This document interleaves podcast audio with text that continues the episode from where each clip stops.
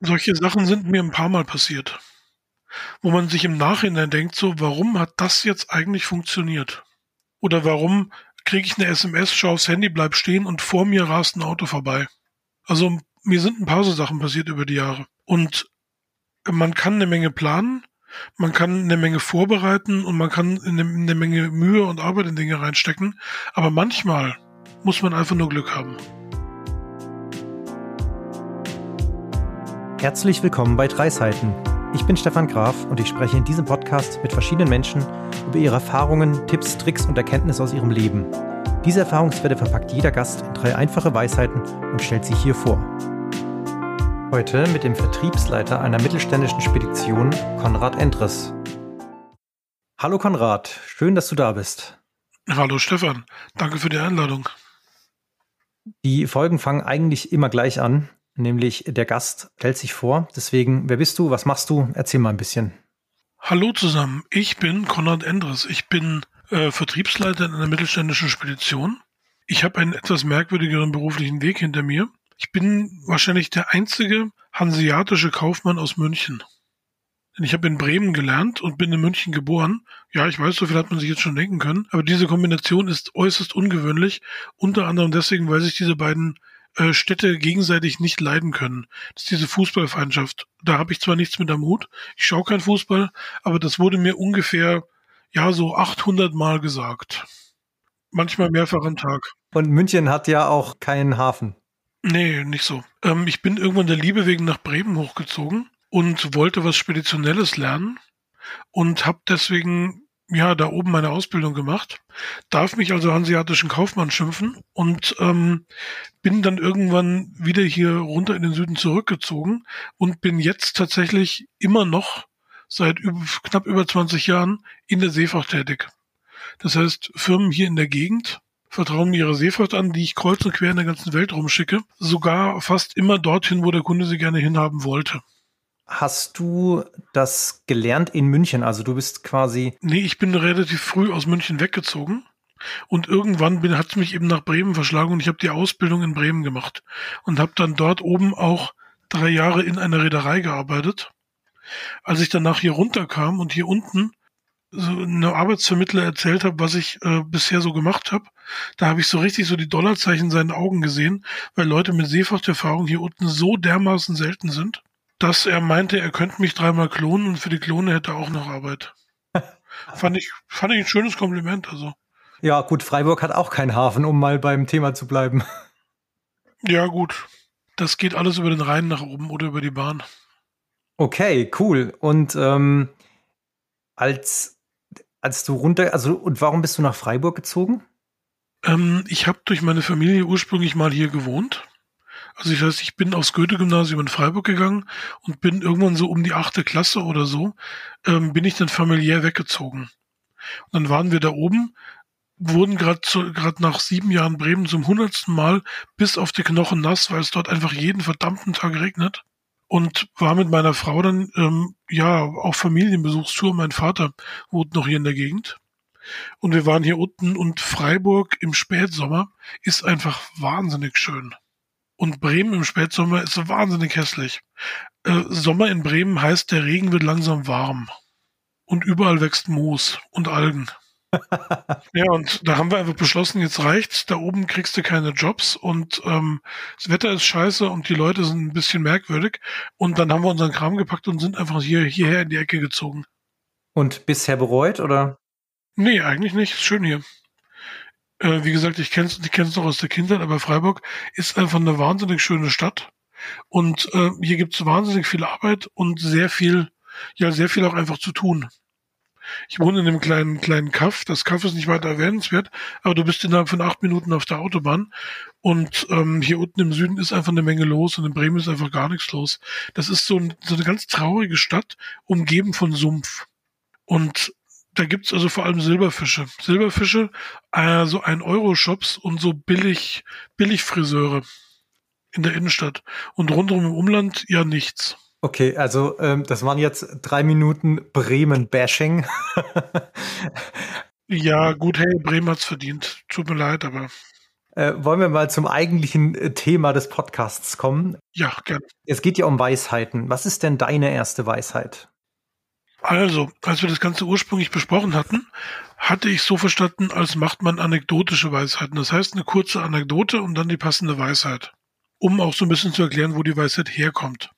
Ähm, ich habe gesehen, die anderen haben es anders gemacht, aber ich habe mir gedacht, ich mache es einfach trotzdem. Dann ist es ein kleines bisschen Abwechslung mit rein. Das ist ja auch bestimmt auch nicht ganz verkehrt. Bist du damit einverstanden? Ja klar, leg los. Keine Sorge, sind keine langen, keine langen Geschichten. Also, die erste Anekdote. Es ist 1999. Ich mache gerade Abitur. Wie aus nicht näher definierten Gründen war ich im Krankenhaus gelandet und hatte einen Teilunterricht versäumt und war frühmorgens in der Schule aufgetaucht, um meine mündliche Prüfung abzulegen. Diese war in Religion. War eigentlich eher Ethik und ich wollte einfach ein Fach haben, bei dem man labern kann. Ich sitze da also, trinke eine Cola, dann kommt ein äh, Bekannter und sagt, oh, ich würde dir gerne was erzählen. Ich habe ein Thema, bei dem ich noch nicht so ganz so fix bin. Und ich sage, klar, erzähl. Und er erklärt mir innerhalb von fünf Minuten Existenzialismus. Also nicht Gott, nicht Gott hat die Menschen geschaffen, sondern die Menschen Gott durch ihren Glauben. Kurz gesagt. Und ich sagte, aha, davon höre ich zum ersten Mal. Sehr interessant. Oh, es ist neun, ich muss hoch, meine Prüfung fängt an. Ich gehe rein, setze mich hin, dann heißt es Hallo, Herr Endres, Sie haben Ihren Teilunterricht verpasst, trotzdem viel Erfolg. Hier ist Ihr Thema Existenzialismus. Okay. Und ich sage, na, dazu kann ich aber einiges sagen. 13 Punkte. Krass, krasse Geschichte. Ja. Ja, das war wirklich, das war pures, absolutes Glück. Und ähm, deswegen ist meine erste Weisheit, manchmal muss man einfach nur Glück haben. Okay. Hast du das so nochmal erlebt? Oder ist das quasi die einzige Geschichte, auf die diese Weisheit sich bezieht? Solche Sachen sind mir ein paar Mal passiert. Wo man sich im Nachhinein denkt, so, warum hat das jetzt eigentlich funktioniert? Oder warum kriege ich eine SMS, schaue aufs Handy, bleib stehen und vor mir rast ein Auto vorbei. Also mir sind ein paar so Sachen passiert über die Jahre. Und man kann eine Menge planen, man kann eine Menge vorbereiten und man kann eine, eine Menge Mühe und Arbeit in Dinge reinstecken. Aber manchmal muss man einfach nur Glück haben. Okay, das ist jetzt natürlich keine Weisheit, mit der man arbeiten kann, in dem Sinne, dass ich sage, oh, das ist eine spannende Weisheit, da äh, lasse ich mich mal drauf ein. Oder glaubst du, dass es äh, Möglichkeiten gibt, dieses Glück so ein bisschen zu forcieren? Gibt es vielleicht nicht, aber man ähm, manchmal, wenn man in der Nacht vor der großen vor der großen Konferenz oder äh, vor der Geschäftsreise oder so im Bett liegt und zum zwanzigsten Mal durchdenkt, hat man alles bedacht dann muss man einfach manchmal tief durchatmen und sagen, hey, wird schon werden. Manchmal muss man einfach Glück haben. Weil man kann nicht alles vorbereiten. Man muss auch ein kleines bisschen, ein kleines bisschen Leichtigkeit bewahren. Weil das da draußen ist alles schwierig genug und anstrengend genug und es gibt einfach manchmal Gelegenheiten, da muss man dann einfach auch mal sagen, jetzt ist genug Vorbereitung und das Ganze so ein bisschen dem Schicksal in die Hände legen. Oder seiner eigenen, seiner eigenen Dreistigkeit. Spannend, spannend. Sehr coole Geschichte auf jeden Fall. Ich bin auf die äh, zweite Geschichte gespannt. Die zweite Geschichte. Ich sag diesmal vorher, vorher die, die Weisheit, choose your battles. Einige Jahre später, ich war Auszubildender im, äh, in einem Futtermittelimportbetrieb zum Kaufmann im Groß- und Außenhandel. Wir hatten drei Schuppen, sehr, sehr alte Schuppen in der, in der, im Bremer Hafenviertel. Die Schuppen waren einfach, weiß ich auch nicht, 200 Jahre alt, weiß ich auch nicht genau wie alt. Und der Chef hatte eine ganz neue Idee, um dem Rattenproblem Herr zu werden. Er meinte, Herr Enders, Sie kaufen jetzt so, so Holzplanken und die legen Sie aus und dann nehmen Sie diesen Spezialkleber, den kippen Sie da so drüber und nachts kommen die Ratten und bleiben dran kleben. Ich gesagt, ist ja eine tolle Idee, dann mache ich das mal. Das habe ich dann auch gemacht. Nächsten Morgen fuhr ich ins Lager, stehe dann so im Schuppen 14 vor dem Brett, neben das Handy und mein, hallo Herr Chef. Ja, ähm, es hat funktioniert. Die Ratten, acht Stück, sind dran kleben, kleben geblieben. Ja, ist doch super, Herr Endres. Nee, das ist nicht ganz so super. Die Ratten leben nämlich noch, weil der Kleber die ja nicht umgebracht hat. Und die sind stinksauer. Ein paar davon sind so groß wie kleine Katzen. Oh ja, Mensch, Herr Endres. Dann suchen Sie sich mal einen Knüppel, schlagen Sie die tot und dann holen sie sich einen Schaber, schaben die ab, tun einen neuen Kleber dran und legen das neu aus. Was? Das hat dein Chef zu dir gesagt? Und ich sagte, nein, mache ich nicht. Er sagte, was? Sie können, das ist eine Arbeitsanweisung, die können Sie nicht einfach so, so verweigern. Das geht nicht. Sie sind hier Auszubildender. Habe ich gesagt, ist mir egal. Und wenn Sie mich rausschmeißen, ist mir vollkommen egal. Ich mache wirklich alles, was von mir verlangt wird. Aber ich suche mir keinen Stock und Schlag acht.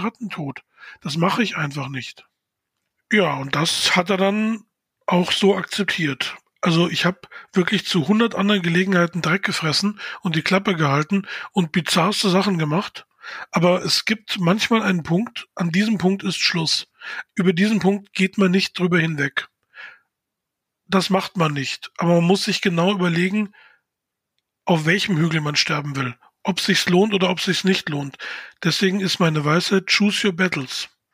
Du kannst dich überall mit deinem Chef anlegen. Wähl dir deinen Kampf aus. Wähl dir aus, welcher Kampf dir wichtig genug ist, dass du wirklich alles riskierst. Aber die, die Karte Nein mache ich nicht, die kannst du auch nur einmal spielen. Weil wenn du es danach doch machst, dann bist du unglaubwürdig. Und es muss im Leben in jedem Bereich einen Punkt geben. Ab diesem Punkt ist Schluss. Und hast du da, also der gleiche Frage eigentlich wie bei der ersten Geschichte. Es ist spannend, äh, es ist spannend, dir zuzuhören.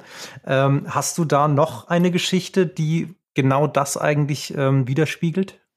Oh ja, einige, einige.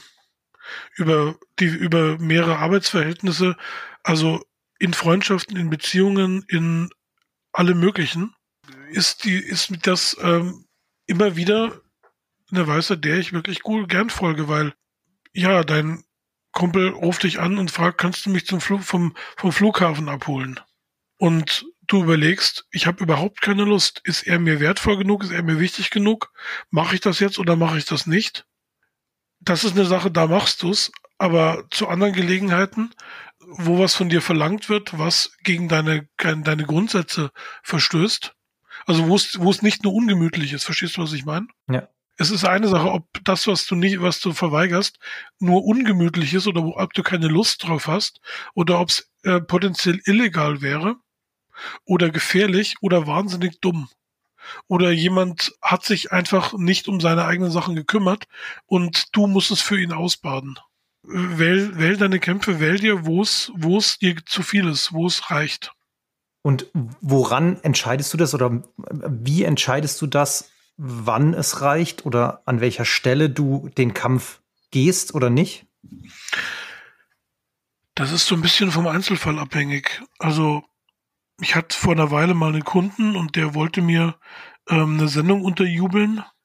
Das waren Rüstungsgüter, die er anders, die er anders gelabelt hatte, weil er keine Lust hatte, sich eine Ausfuhrgenehmigung zu besorgen. Und mir war klar, wenn ich jetzt Nein sage, verliere ich potenziell den Kunden. Aber wenn ich Ja sage und es durchziehe und es kommt raus, dann bin ich persönlich haftbar und dann fliege ich eventuell noch ein bisschen mehr als nur den Kunden. Also habe ich gesagt, tut mir leid, nein. Okay, also genau, es ist dann wahrscheinlich wirklich von, von der eigenen. Ja, von Fall zu Fall unterschiedlich. Aber man sollte sich einfach mal Gedanken machen, wo ist die eigene Grenze? Ja. Wenn die Freundin meint so, hey, ich übernachte bei meinem besten Freund, du hast doch nichts dagegen, oder? Ja, habe ich was dagegen oder habe ich nichts dagegen? Wie gut kenne ich den Typen überhaupt? Was ist für mich in der Beziehung wichtig? Wie weit geht mir eheliche Treue wichtig? Wie weit ist mir Ehrlichkeit im Berufsleben wichtig? Wie weit bin ich bereit für Freunde zu gehen? Wenn ein Freund mich anruft und sagt, du, ich habe ein Problem, kannst du mir 2000 Euro leihen? Ich habe mal jemand 300 Euro geliehen, habe die Kohle nie wieder gesehen. Hätte ich Nein sagen sollen oder nicht? Und über solche Sachen, finde ich, sollte man sich ruhig vorab mal Gedanken machen. Zumindest mehr als einfach nur mal kurz zwei Minuten, ah ja, okay, wird schon passen. Ja, irgendwie so seine eigenen Grund Grundsätze einmal festlegen. Zumindest einigermaßen. Das kann man ja auch laufend anpassen. Aber einfach, dass man sich mal überlegt, wo stehe ich zu bestimmten Themen. Okay. Und äh, jetzt kommt die dritte Geschichte? Die dritte ist gar keine Geschichte, weil ich gemerkt habe, ich habe da sogar keine schlaue Geschichte eine gute Freundin von mir hat mir neulich erzählt, so, äh, sie mag ja ihren Job so gerne, aber er verdient, sie arbeitet sehr viel, aber sie verdient halt auch sehr wenig Geld. Und sie kann jetzt schon das dritte Jahr nicht in Urlaub fahren und jetzt wegen Corona und den ganzen Preissteigerungen hat sie auch ein Riesenproblem. Aber der Job ist total toll. Sie erzählt, erzählt Probleme, Probleme und ich merke, fast alle Probleme, die sie hat, haben mit Geld zu tun. Habe ich gedacht, ich gehe mal als dritte Weisheit wahnsinnig sympathisch raus und sage, Geld macht glücklich. Einen Haufen Geld in der Hand zu haben, das macht mich nicht glücklich. Aber in Urlaub fahren zu können, das macht mich glücklich. Ein schönes Zuhause zu haben, macht mich glücklich. Meine Rechnungen zu zahlen zu können, essen zu gehen, wann ich das möchte, Gesundheit zu haben, weil ich mir die Zusatzleistungen erlauben kann, das macht mich alles glücklich. 99 Prozent der Dinge sind mit Geld zu kaufen. Nicht alle, das gebe ich zu. Aber 99 ist schon ein guter Schnitt. Deswegen sage ich, Geld macht glücklich. Mit freundlichen Grüßen, Ihre Spedition. Woher glaubst du denn, kommt dieser, dieses andere Zitat, Geld macht nicht glücklich? Geld ist ein wahnsinnig emotionales Thema. Wenn, wenn man zu wenig davon hat, dann ähm, sorgt das für schlaflose Nächte und Menschen sind sehr unglücklich, wenn sie jeden Pfennig umdrehen müssen. Und wenn Menschen zu viel Geld haben, was ich auch schon mal jemandem erlebt habe, der jetzt sein Geld für irgendwelchen kompletten Quatsch rausschmeißt, weil er nicht damit umgehen kann, dass das Geld da ist und nichts damit passiert. Und der hat tausend Sorgen wegen Inflation und sonst was, was aus seinem Geld wird und ob seine, Infl äh, seine Investitionen gut waren oder nicht oder ob es der größte Fehler seines Lebens war. Wann immer zu viel oder zu wenig Geld da ist, macht es die Leute unglücklich. Und um so zu tun, als wäre ja alles ganz, ganz, ganz Töfte, sagt man, Geld macht nicht glücklich und versucht einem Thema, das wahnsinnig emotional ist, die, die, die Wertigkeit zu nehmen. Ist aber Quatsch, ist so eine Hippie-Meinung. okay, das heißt, für dich macht Geld glücklich. Durchaus. Also, ich kann äh, gerne Marcel, Marcel Reich-Ranitzky zitieren. Ich weine lieber im Taxi als in der Straßenbahn. Aber es soll bitte mich mir jemand eine Mail schreiben, der mir sagt, dass sein Leben nicht angenehmer wäre, wenn er 10.000 mehr auf dem Konto hätte. Okay, hast du ein konkretes Beispiel, wo du wirklich sagst, okay, an der Stelle hast du dir mit Geld Glück gekauft? Echtes Glück. Das ist eine wirklich gute Frage. Ich habe einen Job, der mich kreuzunglücklich gemacht hat, wo mein Chef mich wirklich fertig gemacht hat, hingeschmissen ich habe ihm gesagt, wissen Sie was, machen Sie Ihren Scheiß alleine und bin gegangen. Ich wusste genau, das Arbeitsamt wird mich jetzt erstmal sperren für eine Weile, weil ich ja von mir aus gekündigt habe und nicht gekündigt wurde. Ich habe in der Zeit in drei Monaten achteinhalb Kilo verloren und bin morgens wirklich zitternd zur Arbeit gefahren. Ich war vollkommen fertig. Und ich habe es mir erlauben können, ihm seinen ganzen Mist vor die Füße zu schmeißen, weil ich genug Geld auf der hohen Kante hatte. Da hat mich Geld glücklich gemacht. Weil du es hattest. Also weil du ein Polster hattest. Weil ich es hatte. Weil ich genug Polster hatte, dass ich, dass ich sagen konnte, auf den Scheiß bin ich nicht angewiesen. Ich kann lang genug von meinem Ersparten leben, bis ich einen neuen Job habe. Okay. Also Geld macht glücklich, sagst du. Spannend, spannend. Ich bin auf das Feedback zur Folge gespannt. mir, mir ist klar, dass es keine, keine sympathische Meinung ist, aber ganz ehrlich, es muss ja auch nicht immer alles sympathisch sein. Und nur weil was für mich funktioniert, muss es ja für keinen anderen funktionieren. Aber für mich ist es eine Weisheit, die hat sich bewährt. Es regt auf jeden Fall mal zum Nachdenken an, weil man hört immer nur dieses, diese Weisheit, Geld allein, oder das heißt ja eigentlich, Geld alleine macht nicht glücklich. Und du widersprichst dem ja. In Teilen ja, doch durchaus. Okay, spannend. Es macht die Sache auf jeden Fall einfacher. Ja, das, dem stimme ich zu, dass das Geld vieles einfacher macht. Dem stimme ich auf jeden Fall zu. Ich habe noch eine Frage an dich, weil wir sind ja eigentlich durch mit den drei Weisheiten, aber es kommt so die Standardfrage. Und zwar, wenn du in der Zeit zurückreisen könntest, zu deinem 13 Jahre alten Ich, was würdest du diesem Ich sagen oder Rat, also was für einen Ratschlag würdest du deinem 13-jährigen Ich geben für die Zukunft? Keine halben Sachen mehr. Und ähm, vielleicht auch noch Versuch, keinem zu gefallen. Ich habe damals immer versucht, alles richtig zu machen. Das hat nicht funktioniert. Weil, ja, weil fun funktionieren muss es für einen selber und nicht für alle anderen. Ich komme aus einer etwas schwierigen Familie. Meine Eltern waren so eine Art Späthippies und da wurde immer alles ausdiskutiert. Also ich hätte mir, ich hätte mir einen, einen vernünftigen Hausarrest durchaus mal gewünscht, wie bei meinen Freunden damals. Die 80er Jahre war eine sehr hausarrestlastige Zeit. Nur bei mir nicht. Bei mir wurde alles, was meinen Eltern nicht gefallen, gefallen hat, bis zum Erbrechen durchdiskutiert. so lange, bis alles immer so wachsweich, Larifari-mäßig kaputt geredet wurde. Und ich habe immer versucht, es allen recht zu machen. Aber das funktioniert halt nicht, weil du kannst nicht für jemand anderen so leben, wie der es gerne hätte. Also keine halben Sachen und versuchen nicht immer allen zu gefallen, sind ja quasi auch noch mal zwei Weisheiten. Sind eigentlich auch Weisheiten, das stimmt. Wobei wir dann wieder bei normalen Weisheiten wären und nicht bei Anekdoten, aber das ist ja auch gut. Also, das ist die Antwort an dein 13-jähriges Ich. Mhm. Sehr schön. Ja, dann sind wir eigentlich durch. Ich weiß nicht, hast du noch was Wichtiges zu verkünden? Ich glaube nicht, nein. Also auf jeden Fall jedem, der es gehört hat, ähm, vielen Dank fürs Zuhören, schönen Gruß, abonniert den Podcast, lasst mal ein paar gute Sterne da. Danke, das sind eigentlich meine Worte, aber ähm, ist auch schön, wenn ein Gast das sagt. Ja gut, dann ähm, würde ich sagen, danke, dass du da warst. Äh, danke für die Geschichten, waren sehr spannend. Bis zum nächsten Mal. Aber gerne. Servus. Mach's gut. Tschüss.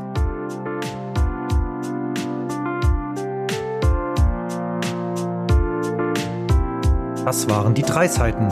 Komprimierte Lebenserfahrung im Interviewformat. Schau gerne mal auf dreiseiten.de oder meinen Social Media Kanälen für mehr Infos vorbei. Und natürlich freue ich mich auch über jede 5-Sterne-Bewertung. Danke fürs Zuhören und bis zum nächsten Mal.